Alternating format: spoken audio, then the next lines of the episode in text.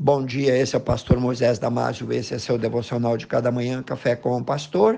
Hoje falando sobre a falta de prontidão. Vivemos um tempo único na história, esse é um tempo que antecede a volta de Jesus.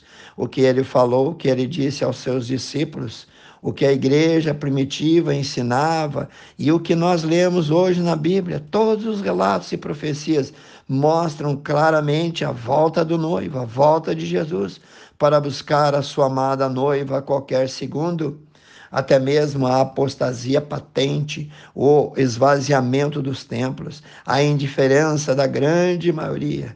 Esse tempo de tanto faz como tanto fez para muitos.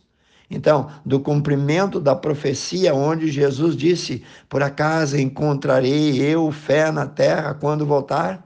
no livro de Mateus 24, 36 até o versículo 44. Sim, tudo, tudo mesmo mostra a sua volta para agora.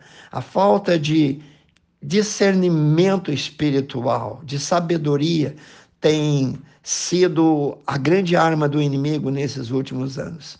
Indagado por seus apóstolos sobre o tempo mais preciso da sua volta, Jesus disse em Mateus 24, principalmente o versículo 30, assim como foi nos dias de Noé, onde eles não perceberam, e eu sublinhei essa expressão de Jesus, eles não perceberam e foram pegos de surpresa. Este será também um sinal para esse nosso tempo, um tempo que está passando despercebido.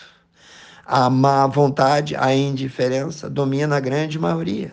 A grande tragédia é que muitos estão empurrando com a barriga. Gente que conhece a palavra, mesmo vendo sinais, ainda assim, continuam insensíveis e apáticos. Os insensatos entrarão em pânico ao descobrirem que eles não têm azeite. O problema é que o azeite do Espírito Santo não é algo que se empreste. Ou você tem ou você não tem. O que não tem o Espírito de Cristo, diz a palavra de Deus, esse tal não é dele. A salvação é individual, não é hereditária. Não passa de um para o outro. Abra bem o teu coração. Diz para Deus te despertar. Chora diante dele. Esse tempo de hoje é um tempo da última oportunidade, da última chance, da última chamada ao arrependimento. É quase meia-noite, querido.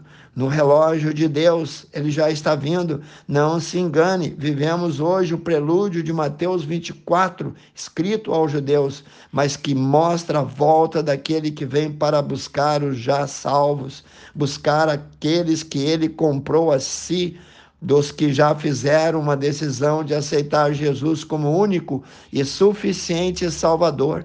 Nos versículos 11 e 12 lemos assim: E surgirão falsos profetas e enganarão a muitos.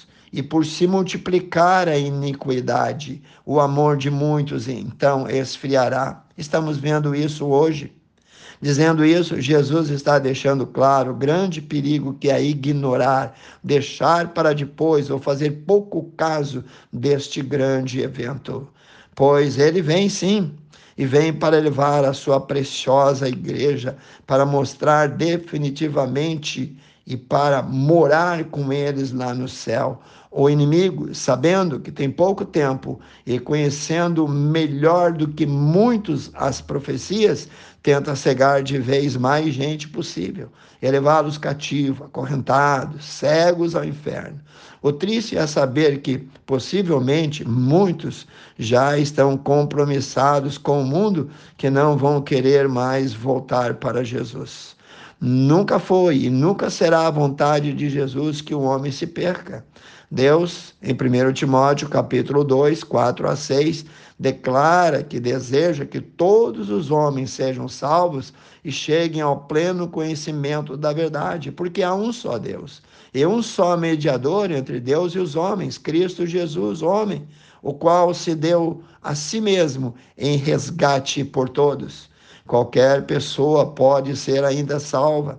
Basta apenas aceitar a oferta de Deus que fez ele através de Jesus. Este é o tempo da graça, mas a oferta dele tem prazo de validade. Quando ele voltar, a porta se fecha e a igreja sobe, e com ele aqueles que estão escritos no livro da vida. Em Mateus 24, 6, nós lemos: Mas à meia-noite ouviu-se um grito, e depois adiante disse: E fechou-se a porta. Quero orar contigo, e eu espero que você pense, repense nisso que você ouviu. Precioso Deus, abençoe cada um, Senhor, não importa quem, a crentes e a incrédulos, ó Pai. Os crentes são aqueles que são selados, que vão subir. Mas aqueles, ó Pai, que ainda não aceitaram Jesus, não vão subir e vão ficar aqui à disposição do anticristo. Tenha misericórdia, abre os olhos, abre o coração, ó Pai.